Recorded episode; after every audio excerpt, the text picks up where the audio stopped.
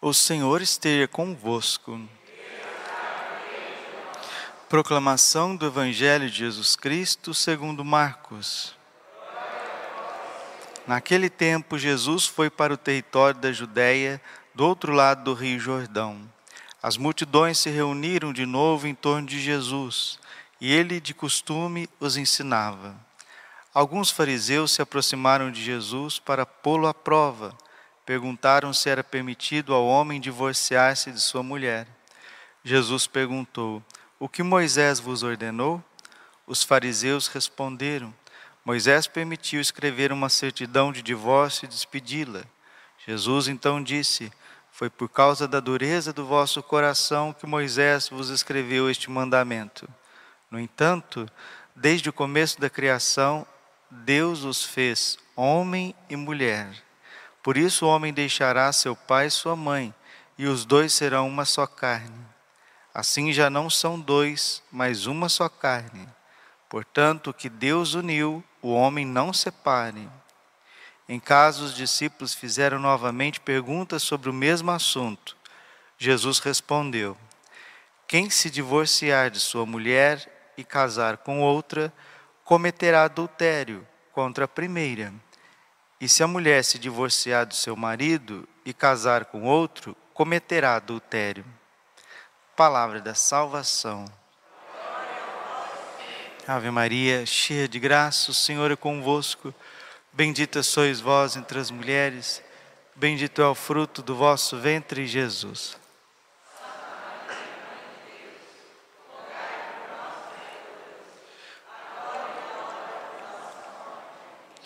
Vinde Espírito Santo, vinde por meio da poderosa intercessão, Imaculado Coração de Maria, vossa amadíssima esposa.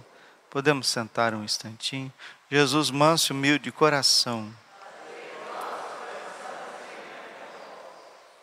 Marcos capítulo 10, versículo 9. Portanto, o que Deus uniu, o homem não separe. O matrimônio, ele é indissolúvel.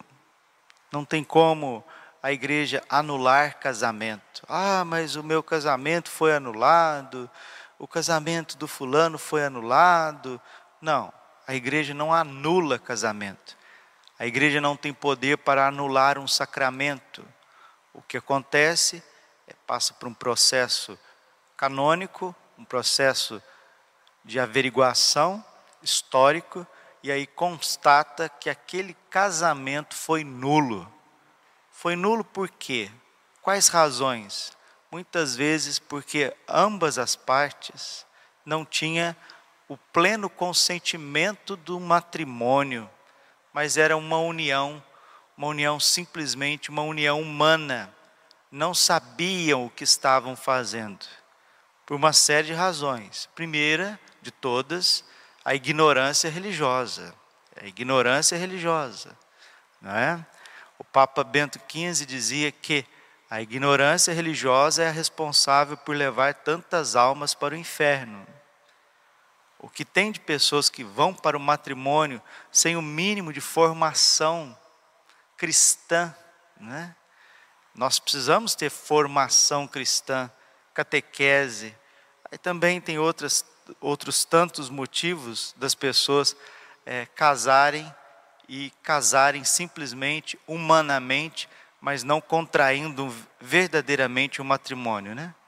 Tem gente que casa porque engravidou, tem gente que casa porque agora você casa, senão eu te mato, por ameaças. Tem gente que casa porque ambas as partes têm interesses, terceiros, quartos. Tem gente que casa por causa de herança, de dinheiro. Tem gente que casa por causa de fuga, porque dentro de casa está uma coisa insustentável, insuportável viver na casa do pai, na casa da mãe, aí encontra o namoradinho em casa, encontra o namoradinho em casa para fugir daquela situação. É claro que essas coisas é, fazem com que o matrimônio seja nulo na sua raiz, na sua raiz. Mas quem casou está casado. Já era. Casou, está casado. Eu sou padre, uma vez padre, padre por toda a eternidade. a palavra que está dizendo. Salmo 109, versículo 7. Tu és sacerdote para sempre, pela ordem do rei Melquisedeque. É difícil de dizer isso, mas é verdade que um padre é padre até no inferno. Um padre que vai para o inferno, ele é padre lá no inferno. Quem é batizado, o batismo não sai. A pessoa for para o inferno, ela vai para o inferno como batizado. Aliás, quem é batizado, quem é padre, quem é cristão, se for para o inferno, será mais atormentado do que os pagãos. Isso está claro em, em toda a teologia e também nas revelações particulares aos grandes santos canonizados pela igreja. E Jesus está falando que o casamento não dá certo por quê? Por causa da dureza do coração. O que é a dureza do coração? Por causa do orgulho. orgulho é uma coisa terrível. Tobias capítulo 4, versículo 12. Não permitas, meu filho, que o orgulho tome conta do teu espírito, porque ele é a raiz de todos os males. Como que o demônio do orgulho quer entrar nos matrimônios, nas famílias. É aquele famoso jargão, né? Fulano não dá o braço a torcer, não dá o braço a torcer, não volta atrás. Uma palavra muito simples, não tem humildade. Ah, mas tem certas situações que são muito difíceis. Ah, Situações são difíceis mesmo. Olha para a cruz e veja se a situação de Jesus não era difícil. Olha para o sacrifício dos santos, tanto os santos padres, sacerdotes, religiosos, religiosas, missionários, missionários. Veja se a situação deles não era difícil. Olha para a situação da tua avó, da tua bisavó, da tua tataravó, do teu tataravô, bisavô, seu avô, veja a situação deles, não era difícil? O problema é que a nossa geração, ela já não quer suportar o mínimo de contrariedade, o mínimo, o mínimo. Mas, Padre, de fato, eu cheguei no meu limite humano.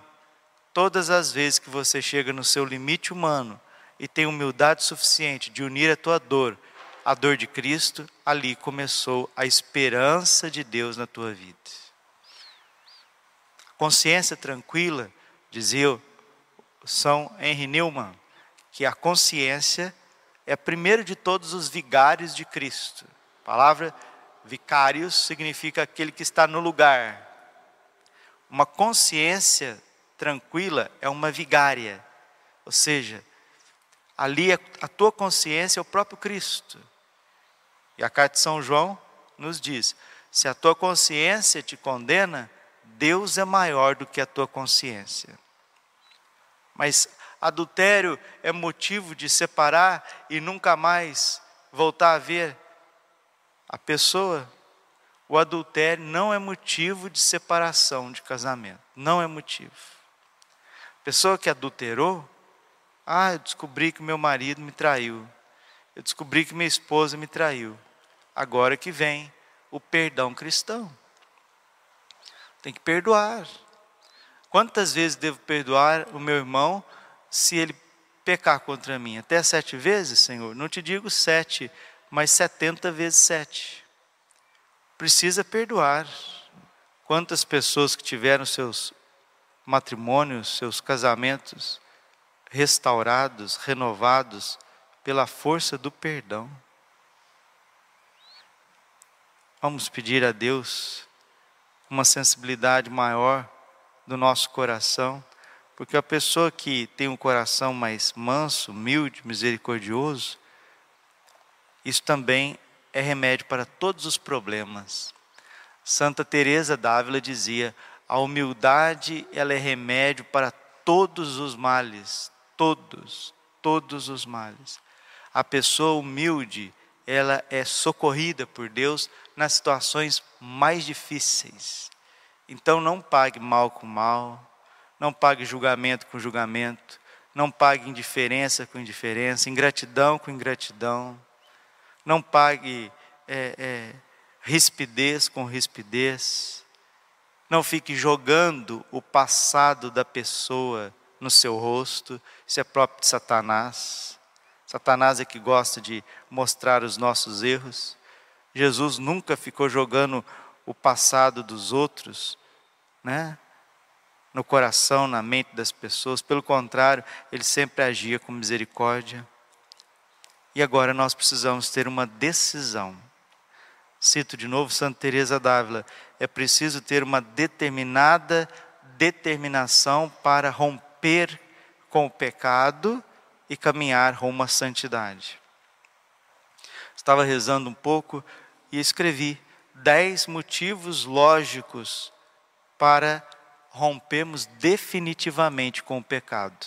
Dez motivos. Para uma pessoa dizer, basta, eu não quero pecar. Aquilo que São Domingos sábio dizia, antes morrer do que pecar.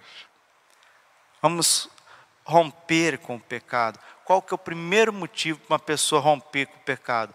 A glória de Deus. Lucas capítulo 15, versículo 7. Há mais alegria no céu por um pecador que se converte do que 99 justos que não precisam de conversão.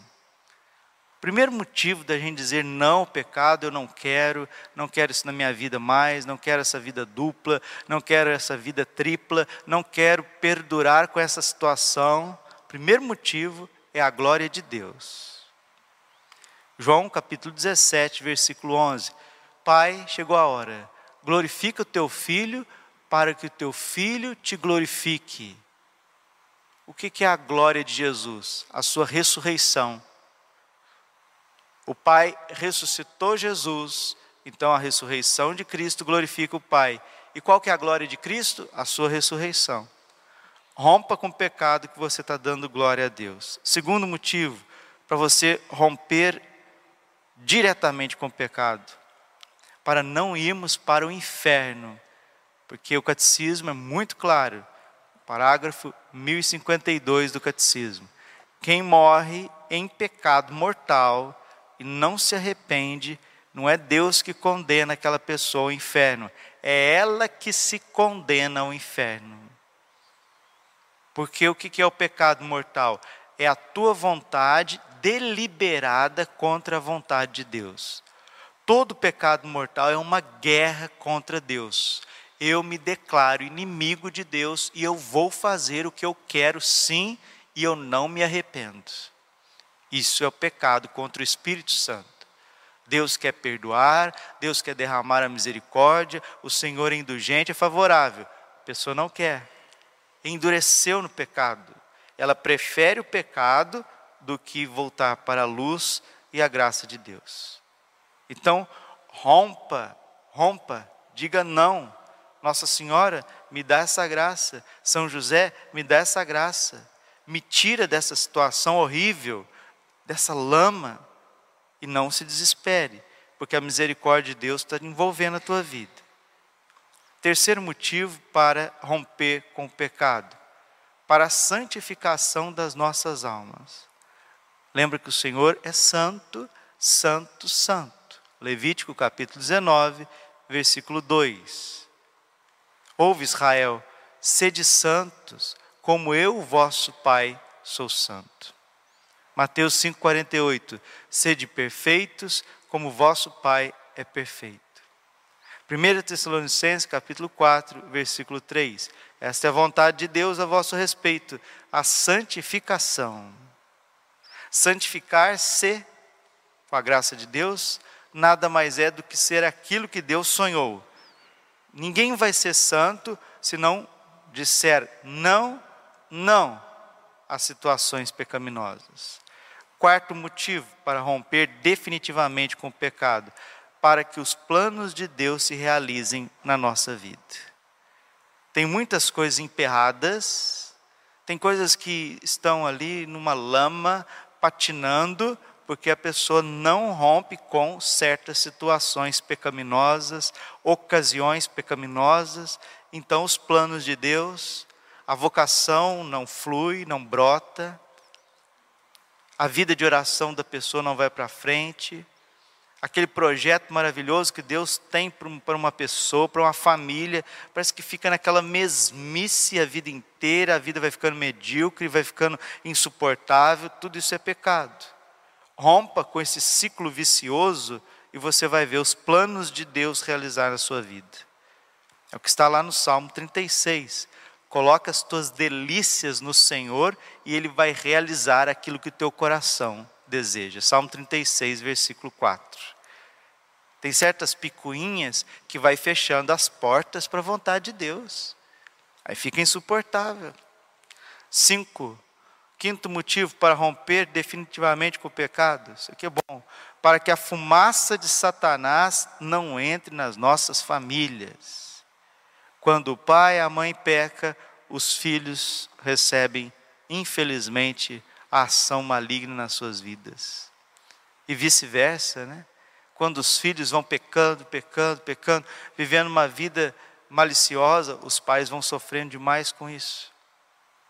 Se a gente quer ver a proteção dos nossos filhos, principalmente quem é pai, é mãe, quem é avô, avó, eu que sou padre, se eu quero ver a santificação, a proteção de uma comunidade, de uma paróquia, eu preciso romper com qualquer forma de pecado, porque o pecado ele abre as portas para a ação de Satanás.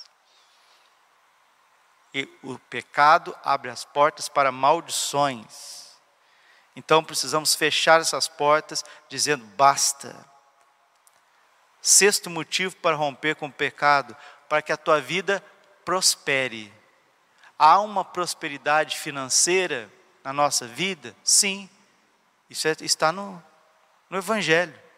João 10, 10. Eu vim para que tenhais vida e uma vida em abundância. O Salmo também vai dizer a respeito disso.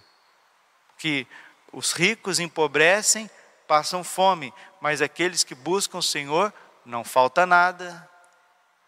Então, existe sim uma prosperidade, pessoas que estão endividadas, pessoas que vivem sendo cobradas pelos outros por causa de pecado. Rompa com, teu, com o pecado e você vai ter até uma prosperidade financeira. Tem sim. Tem porque Deus te dá a paz. Sétimo motivo para romper com o pecado. Quando a gente rompe com o pecado, começa uma renovação pessoal, familiar, comunitária, paroquial. O que impede a gente de ser realizado na terra é a desgraça do pecado. O Papa São Paulo VI dizia: o pior pecado do homem moderno é achar que o pecado não existe.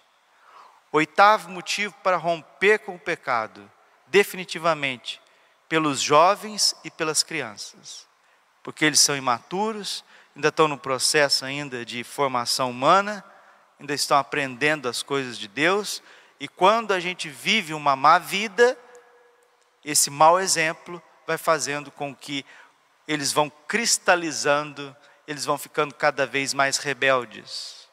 Não existe melhor forma de educar uma criança e um jovem do que o poder do exemplo, o poder do exemplo. Nove, nove. Romper com o pecado para ficarmos com a consciência cada vez mais tranquila. É aquilo que a gente ouve desde criança, né? Não tem nada melhor do que você colocar a cabeça no travesseiro à noite e dormir com a paz da tua consciência. Como é bom uma pessoa com a consciência leve, tranquila. É consciência pesada que gera ansiedade. Consciência pesada, situações difíceis, de consciência pesada, de culpa no cartório, de gente que não rompe com certas situações, que vai gerando tristeza. Santo Agostinho diz isso. O pecado é o motivo da tua tristeza. Deixe que a santidade seja a tua alegria. Décimo e último motivo para romper com o pecado definitivamente, para nunca mais na nossa vida premeditar o pecado depois a confissão. Infelizmente tem isso, né? As pessoas estão em situações de pecado por N motivos, N motivos. Aí diz assim: "Ah, agora eu vou pecar, depois eu vou e confesso. Estou nessa situação aqui mesmo? Então deixa, depois a gente vai, confessa. Isso é abuso da misericórdia de Deus. Esse abuso da misericórdia de Deus, esse pecado premeditado, vamos pecar, vamos fazer isso, fazer aquilo, para um motivo, para o outro. Depois eu vou lá, pego essas coisas, depois eu vou lá e confesso. Vou lá, traio a minha vocação, traio a minha esposa, traio meu esposo, depois eu vou confesso. Isso é abuso da misericórdia de Deus. Tem que dar um basta nisso. Mensagem de Nossa Senhora, no dia 20 de 2 de 99, em Anguera, Nossa Senhora disse assim: Queridos filhos, afastai-vos definitivamente do pecado e voltai-vos ao Senhor, que é Pai providente e não abandona ninguém. Aconteça o que acontecer, não percais a esperança. Sabei que pouco tempo vos resta. Não cruzeis os braços. Começai a rezar. Sem oração, a humanidade continuará caminhando para a perdição. Deus vos chama a sua graça. Abri vossos corações. Não permitais que Satanás vos engane. Vós sois o povo do Senhor Alegrai-vos, porque vossos nomes já estão escritos no céu. Coragem, eu preciso de cada um de vós. Avante com alegria. Queridos filhos, afastai-vos definitivamente do pecado e voltai-vos ao Senhor, que é Pai providente e não abandona ninguém. Lembra da parábola do filho pródigo? quando ele caiu em si e quis romper definitivamente com o pecado, o pai estava esperando de braços abertos, sem condenação, sem julgamentos, mas com carinho, indulgência, compaixão, porque o Senhor é indulgente, é favorável, paciente, é bondoso, é compassivo, não fica sempre repetindo as suas queixas, nem guarda eternamente seu rancor pois Ele perdoa toda a tua culpa e cura toda a tua enfermidade. Da sepultura, Ele salva a tua vida e te cerca de carinho e compaixão. Ontem, no ataque da Rússia à Ucrânia, já foram 137 vítimas, 137 mortos num dia só, num dia. Quarta-feira que vem é quarta-feira de cinzas é dia de jejum e penitência. Nossa Senhora, Rainha da Paz, pede jejum todas as quartas e sextas-feiras. Ela pede até pão e água. Hoje é sexta-feira. Vamos jejuar, vamos rezar mais, rezar a via sacra, rezar o rosário. Está trabalhando sim, mas com o nosso coração unido a Cristo e com sensibilidade àquele povo que está sofrendo demais nesse momento. Homilia é para falar do Evangelho, mas a, o próprio missal romano nos ensina na sua introdução geral que o padre na homilia, por assuntos pertinentes, ele pode sim fazer um lampejo e dar uma instrução pastoral. Esse ataque da Rússia à Ucrânia, ele é diferente de todos esses conflitos que vocês veem ao redor do mundo aí. Ele é totalmente diferente do conflito no Iraque que teve, no Afeganistão, aquelas questões do Oriente Médio, totalmente diferente de conflitos que tem na África com um país ou outro. Nós estamos falando da maior potência militar do mundo, a Rússia. Nós estamos falando da região mais importante do mundo, que é o leste europeu. E isso não envolve somente a Ucrânia, envolve a Europa e também os Estados Unidos. E envolve o mundo inteiro, porque hoje o mundo está totalmente interligado. Nós precisamos rezar muito por essa situação. Que Deus nos livre, que Deus livre o povo da Ucrânia, que livre aquela região de uma carnificina. Porque todas as vezes que as guerras começam a eclodir, é sinal que o ódio, a indiferença, a rebeldia com os mandamentos de Deus, o pecado da luxúria, tudo isso está pesando sobre as nossas cabeças. Ontem, quando fui rezar completas, deitar, me veio a imagem dos quatro cavaleiros do Apocalipse, né? O cavalo verde é a peste. Cavalo vermelho é a guerra. O cavalo preto é a fome. E o cavalo branco é a paz. Será que nós vamos passar por muitas pestes, doenças, guerras e fome, e depois vem a paz? Por fim, o meu coração imaculado triunfará e será concedido ao mundo um tempo de paz. Glória ao Pai, ao Filho e Espírito Santo, como era no princípio, agora e sempre. Coração imaculado de Maria, confiança, saúde.